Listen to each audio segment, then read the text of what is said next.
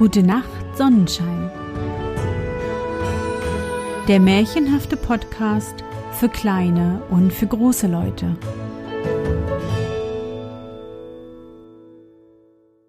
Hallo mein Sonnenschein, wie war dein Tag heute?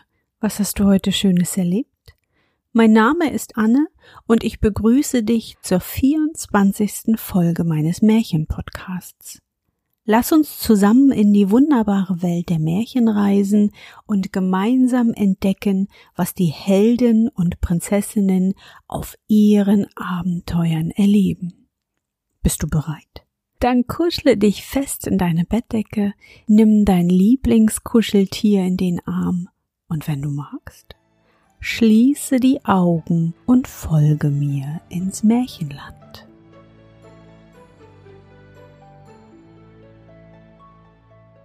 Hans im Glück.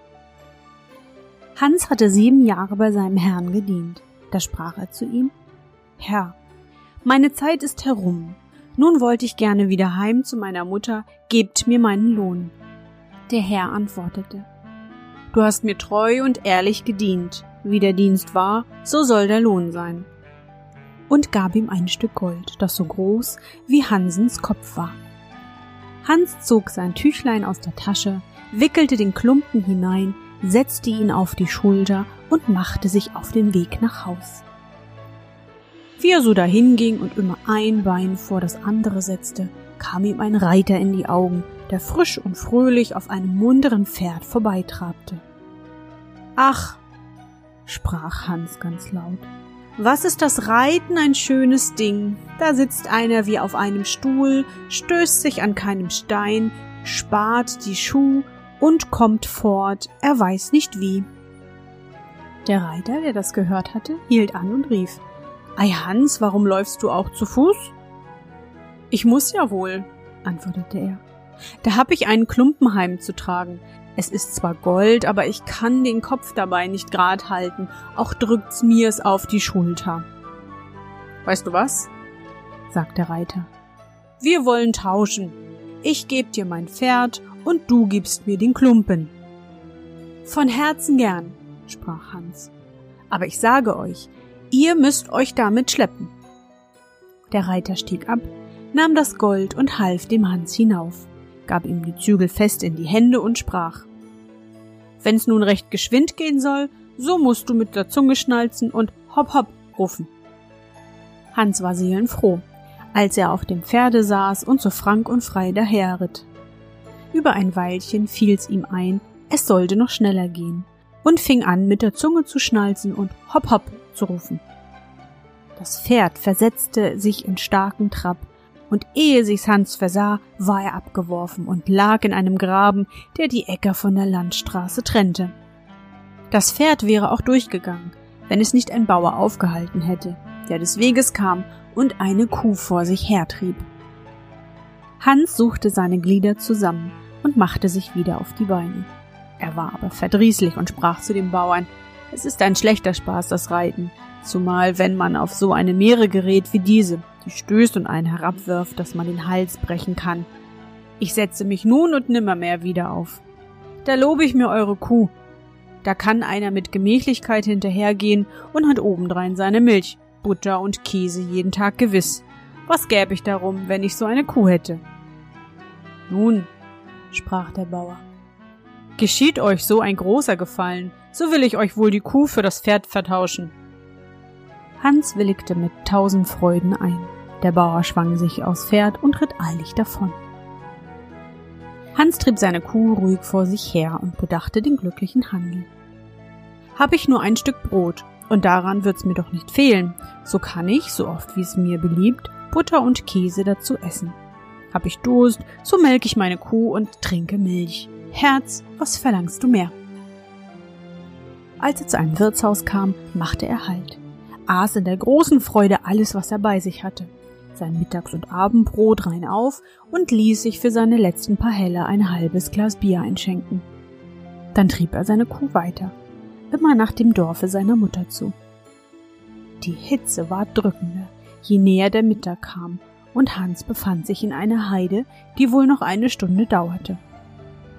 Da ward ihm ganz heiß, so dass ihm vor Durst die Zunge am Gaumen klebte. Dem Ding ist zu helfen, dachte Hans. Jetzt will ich meine Kuh melken und mich an der Milch laben. Er band sie an einen dürren Baum, und da er keinen Eimer hatte, so stellte er seine Ledermütze unter. Aber wie er sich auch bemühte, es kam kein Tropfen Milch zum Vorschein. Und weil er sich ungeschickt dabei anstellte, so gab ihm das ungeduldige Tier endlich mit einem der Hinterfüße einen solchen Schlag vor den Kopf, dass er zu Boden taumelte und eine Zeit lang sich gar nicht besinnen konnte, wo er war.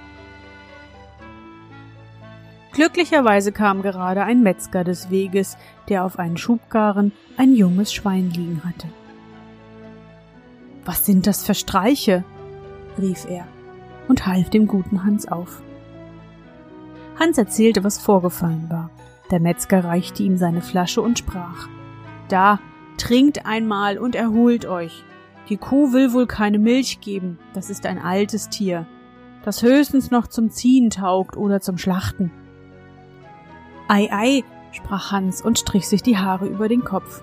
Wer hätte das gedacht? Es ist freilich gut, wenn man so ein Tier ins Haus abschlachten kann. Was gibt's für Fleisch? Aber ich mach mir aus dem Kuhfleisch nicht viel. Es ist mir nicht saftig genug. Ja, wer so ein junges Schwein hätte, das schmeckt anders, dabei noch die Würste. Hört, Hans, sprach der Metzger.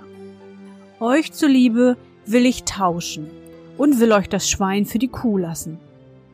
Gott lohn euch eure Freundschaft, sprach Hans, übergab ihm die Kuh, ließ sich das Schweinchen vom Karren losmachen und den Strick, woran es gebunden war, in die Hand geben. Hans zog weiter und überdachte, wie ihm doch alles nach Wunsch ginge. Begegnete ihm ja eine Verdrießlichkeit, so würde sie doch gleich wieder gut gemacht. Es gesellte sich danach ein Bursch zu ihm, der trug eine schöne weiße Gans unter dem Arm. Sie boten einander die Zeit, und Hans fing an, von seinem Glück zu erzählen und wie er immer so vorteilhaft getauscht hätte. Der Bursch erzählte ihm, dass er die Gans zu einem Kindtaufschmaus brächte. Hebt einmal, fuhr er fort und packte sie bei den Flügeln. Wie schwer sie ist! Die ist aber auch acht Wochen lang genudelt worden. Wer in den Braten beißt, muss sich das Fett von beiden Seiten abwischen. Ja, sprach Hans und wog sie mit der einen Hand. Die hat ihr Gewicht. Aber mein Schwein ist auch keine Sau. Indessen sah sich der Bursch nach allen Seiten ganz bedenklich um, schüttelte auch wohl mit dem Kopf. Hört, fing er darauf an, mit eurem Schweine mag's nicht ganz richtig sein. In dem Dorfe, durch das ich gekommen bin, ist eben dem Schulzen eins aus dem Stall gestohlen worden. Ich fürchte, ich fürchte, ihr habt's da in der Hand. Sie haben Leute ausgeschickt und es wäre ein schlimmer Handel, wenn sie euch mit dem Schwein erwischten. Das geringste ist, dass ihr ins finstere Loch gesteckt werdet. Dem guten Hans ward bang. Ach Gott, sprach er, helft mir aus der Not, ihr wisst hier herum besser Bescheid, nehmt mein Schwein da und lasst mir eure Gans. Ich muss schon etwas aufs Spiel setzen, antwortete der Bursche. Aber ich will doch nicht schuld sein, dass ihr ins Unglück geratet. Er nahm also das Seil in die Hand und trieb das Schwein schnell auf einem Seitenweg fort. Der gute Hans aber ging seiner Sorgen entledigt mit der Gans unter dem Arme der Heimat zu. Wenn ich's recht überlege, sprach er mit sich selbst, habe ich noch Vorteil bei dem Tausch. Erstlich der gute Braten. Hernach die Menge von Fett, die herausträufeln wird. Das gibt Gänsefettbrot auf ein Vierteljahr. Und endlich die schönen weißen Federn. Die lasse ich mir in mein Kopfkissen stopfen.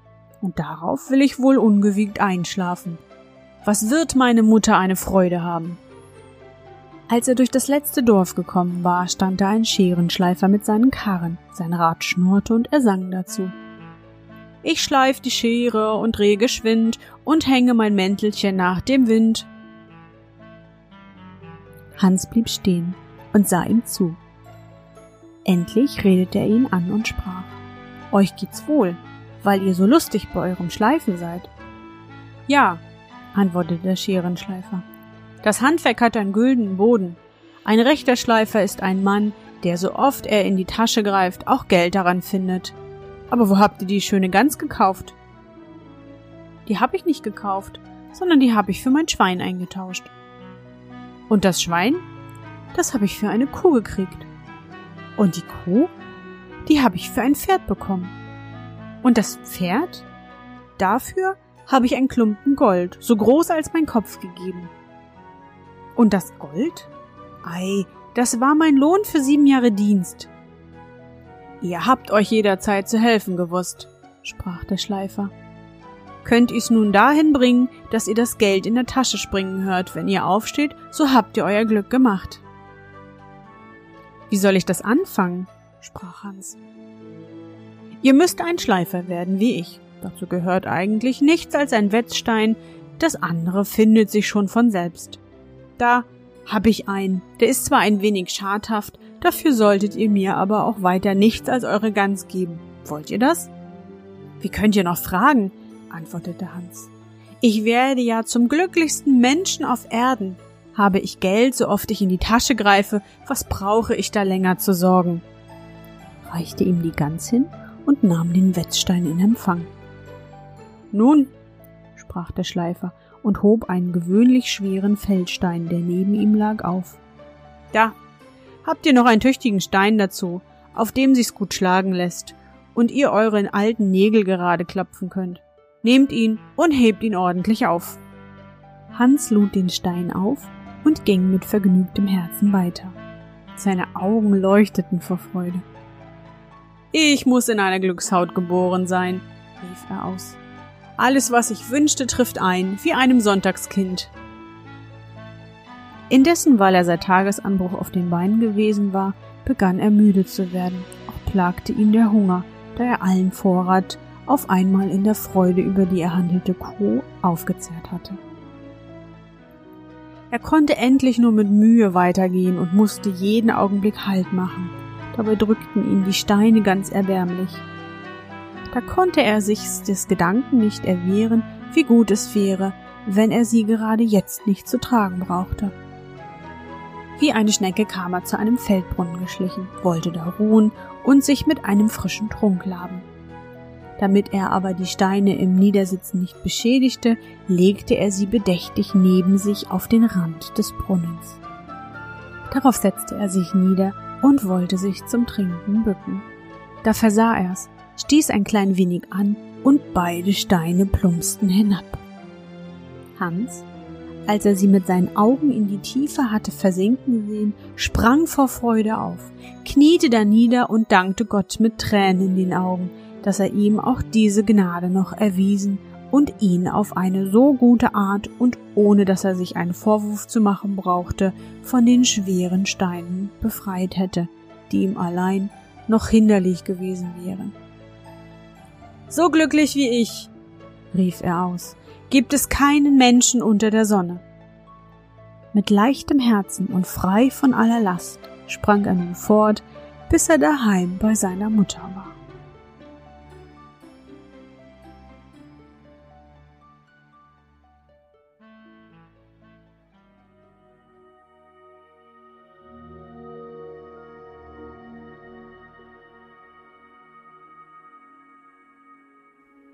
Na Sonnenschein, bist du noch wach? Das Märchen vom Hans im Glück war unsere letzte gemeinsame Reise in diesem Jahr. Wenn wir uns das nächste Mal mit einer neuen Folge wiederhören, dann schreiben wir schon 2019 in unseren Kalender. Den Jahreswechsel nutzen viele Erwachsene, um auf das vergangene Jahr zu blicken. Was war toll und was weniger gut und sie sagen sich, dieses oder jenes werde ich im neuen Jahr ganz bestimmt anders machen. Das nennt man gute Vorsätze finden. Mehr Sport, weniger süßes Essen, weniger Geld ausgeben und so weiter und so weiter. Frag mal deine Eltern. Einige blicken auch bewusst auf all die schönen Momente im Jahr zurück und lassen diese nochmal aufblühen jede schöne Begegnung, jeder Regenbogen, jedes erreichte Ziel, welches das auch immer war. Stell dir ein Jahr mal als ein leeres Becken vor, so wie im Schwimmbad eines. Und nun legst du jeden Abend ein oder zwei bunte, schöne Momente hinein. Und am Ende eines Jahres, du ahnst es sicher schon, ist das Becken voller schöner Momente. Und du kannst hineinspringen und in allen schönen Erinnerungen baden. Sicherlich wird da auch der eine oder andere traurige schwarze Moment mit im Becken sein. Auch dieser Moment ist wichtig und gehört zum Erwachsenwerden dazu. Doch schau auf all die schönen Momente. So in Glück, Freude und Liebe gebadet, schaffst du alles, was du dir 2019 vornimmst. Und wenn es schwierig wird, dann springe wieder in dieses Becken voller schöner Erinnerungen und bade darin. Ich wünsche dir und deiner Familie einen guten Start ins neue Jahr und ich freue mich auf viele weitere Abenteuer mit dir zusammen. Und nun, gute Nacht, Sonnenschein, schlaf gut und träum was Schönes. Wir hören uns im neuen Jahr wieder.